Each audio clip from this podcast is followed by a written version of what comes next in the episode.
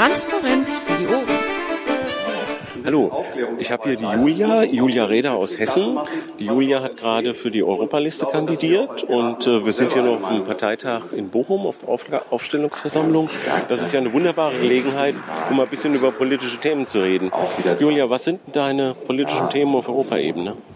Ich glaube, das wichtigste Thema, das auf uns zukommt, wo ich mich einbringen will, ist die Reform des Urheberrechts. Äh, die Kommission hat angekündigt, dass sie in diesem Jahr entscheiden will, ob es eine europäische Urheberrechtsreform geben wird.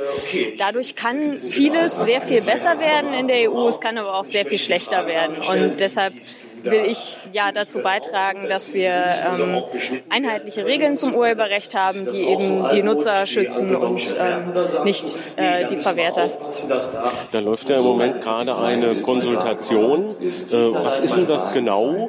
Was für Möglichkeiten bestehen da? Und warum wollen wir ganz unbedingt, dass da ganz, ganz viele Leute mitmachen? Also diese Konsultation oder auch Anhörung ist, äh, geht in der Kommission der eigentlichen Gesetzesinitiative vorgeschaltet.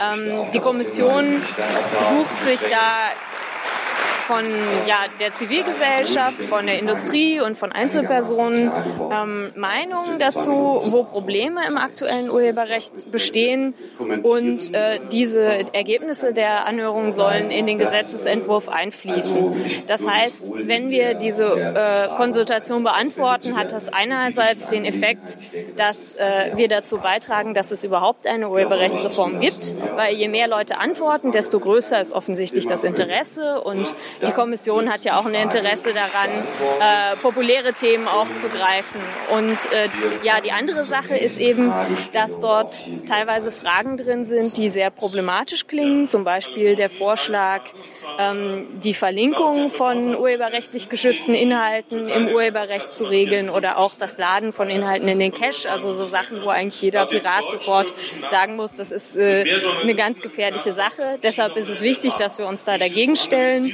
Und auf der anderen Seite haben wir eben auch die Chance, positive Sachen in den Vordergrund zu rücken. Also zum Beispiel, dass äh, die YouTube-Videos nicht mehr in deinem Land nicht verfügbar sind, dass Filesharing legalisiert wird in der ganzen EU und auch solche Dinge wie zum Beispiel, dass Panoramafreiheit geschaffen wird. Das heißt, dass man äh, Gebäude im öffentlichen Raum fotografieren darf, auch wenn der Architekt auf das Design Urheberrecht hat. Auch wenn, weil ich das ja unter Umständen gar nicht weiß. Beim Eiffelturm ist das ja inzwischen so eine Art Mem geworden, aber bei anderen Gebäuden weiß man das ja im Einzelnen gar nicht. Ja, also besonders blöd ist es beim Europäischen Parlament in Straßburg. Da ist das nämlich auch so, das Parlament darf man nicht fotografieren, was ja schon irgendwie ein Unding ist.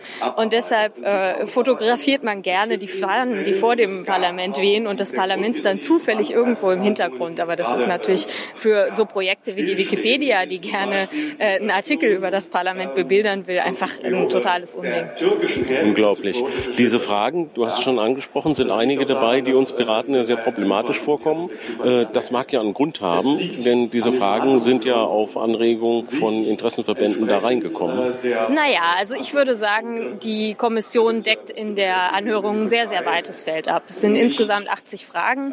Einige sind problematisch, andere sind aber auch sehr, sehr fortschrittlich. Also es gibt auch solche Fragen wie, ähm, ob man möglicherweise eine Registrierungspflicht äh, für den vollständigen Urheberrechtsschutz schaffen sollte. Das heißt, dass man eben den vollen Urheberrechtsschutz nur genießt, wenn man sagt, okay, ich möchte dieses Werk kommerziell verwerten und deshalb registriere ich das jetzt. Das hätte eben den Vorteil, dass es sowas wie ähm, verwaiste Werke nicht geben würde, wo der Urheber nicht bekannt ist, weil klar ist, wenn jemand sich äh, ewig nicht um den Urheberrechtsschutz von einem Werk gekümmert hat, dass das dann wirklich einfach für alle gemeinfrei wird wird.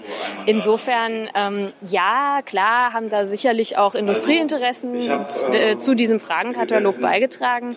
Äh, das finde ich aber nicht problematisch, weil auch auf eine Frage, die einen ganz blöden Vorschlag macht, kann man ja mit einem entschiedenen Nein antworten. Und es ist besser, wenn das in der Konsultation kommt, als in dem äh, Gesetzesvorschlag, den die Kommission dann vorlegt. Wir haben ja da einen äh, Vorschlag ausgearbeitet, wie man diesen äh, Fragebogen beantworten kann. Und der steht ja bei der Armee Amelia Anderstötter in, glaube ich, irgendwie inzwischen sieben Sprachen oder sowas breit. Wahrscheinlich sind es heute schon acht, ne, wenn man gestern geguckt hat. Und äh, wir haben auf piratenpartei.de auch äh, den Vorschlag in Deutsch und äh, Ausfüllhinweise, wie man das macht. Äh, Werbeblock Ende, aber das muss einfach mal wieder sein. Kann ich noch eine URL dazu sagen, nämlich äh, dieser, ähm, diese Anleitung wurde auch noch weiterentwickelt auf dem äh, Chaos Communication Kongress, auch bei einem Workshop von Amelia. Jetzt gibt es auch noch so eine Vorlage, wo man äh, anklicken kann, okay, ich interessiere mich für das Thema YouTube-Videos sollen frei sein oder File-Sharing legalisieren und dann kriege ich nur die Fragen angezeigt, die sich damit befassen und ich kann direkt auf der Website meine Antwort eintragen und es abschicken. Also es ist wirklich total einfach, das auszufüllen und das sollten wirklich alle machen. Äh, copywrongs.eu heißt die Website. Ah, super. Copywrongs.eu. Ähm, eine Frage darf jetzt nicht fehlen. Wann immer du irgendwie konfrontiert wirst als Pirat mit dem Thema Urheberrecht, ist irgendeiner in der Gruppe die, der Fragenden, der sagt, ihr Piraten wollt doch das Urheberrecht abschaffen. Äh, ich glaube, das ist nicht wirklich so, oder?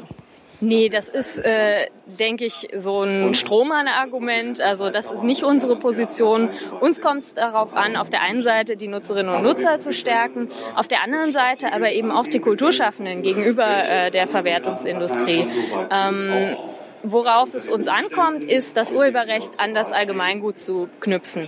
Äh, es gibt in der EU sogenannte Urheberrechtsschranken, das heißt äh, bestimmte Bereiche, wo die Mitgliedstaaten sagen können, hier gilt das Urheberrecht nicht. Zum Beispiel, also das klassische Beispiel ist Bildung und Forschung. Das Problem ist, die EU sagt da nur, die Mitgliedstaaten können das machen. Und unsere, also eine unserer ganz wichtigen Forderungen wäre an der Stelle daraus ein Müssen zu machen. Also dass in den Stellen, wo das Gemeinwohl ganz klar überwiegt, wie zum Beispiel bei der Bildung und Forschung, dass dort eben die Mitgliedstaaten verpflichtet werden, Ausnahmen vom Urheberrecht zu machen. Genau, weil Urheberrecht gilt ja nicht nur für das aktuelle Musikvideo von der Top-Gruppe, sondern betrifft ja ganz, ganz viele andere Sachen, vom Schulbuch äh, über Kartenwerke, was weiß ich alles. Ähm, das ist ja ein Thema, wo auf europäischer Ebene ganz offensichtlich viel, viel Möglichkeiten besteht, was zu gestalten, auch für eine kleine Piratenfraktion im Europäischen Parlament. Ja, absolut. Also Amelia Andersdotter, unsere schwedische Europaabgeordnete, macht da schon ganz tolle Arbeit.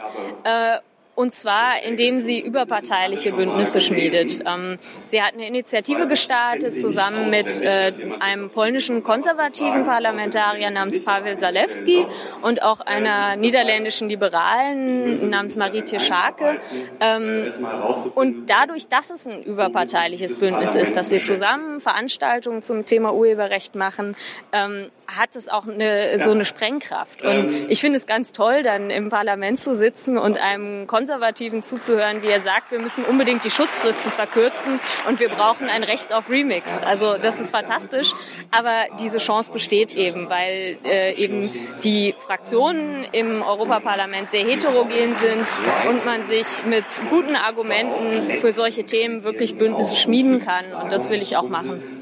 Und das hat ja auch äh, zum Beispiel bei ACTA funktioniert äh, vor einigen Jahren, dass du äh, aus dem Parlament heraus eine deutliche Opposition zu dem aufgebaut hast, was die nationalen Regierungen da auf der Pfanne hatten. Und äh, das wäre in dem Bereich ja auch durchaus denkbar. Ja, also es kommt immer wieder vor, dass das Europaparlament sich zusammentut und sich wirklich als Vertretung der Menschen in Europa und auch als Gegengewicht zu den Regierungen positioniert. Das klappt leider nicht immer, aber wenn es klappt, ist das wirklich eine, eine ganz toller Ausdruck europäischer Demokratie. Bei ACTA hat es funktioniert, auch zum Beispiel, weil jetzt ähm, äh, konservative Parteien aus mitteleuropäischen Ländern wie Polen zum Beispiel äh, oft nicht so eine Urheberrechtsindustrie im Hintergrund haben, äh, die sie selber auch äh, unter Druck setzt. Gleichzeitig es aber diese riesigen Proteste der Bevölkerung gab. Und äh, ja, durch Proteste und durch gute Argumente kann man da schon sehr viel erreichen. Man darf also durchaus gespannt sein. Julia, danke für das kleine Interview und viel Glück nachher bei der Wahl. Dankeschön. Intro und Outro Musik von Matthias Westner. East meets West unter Creative Commons.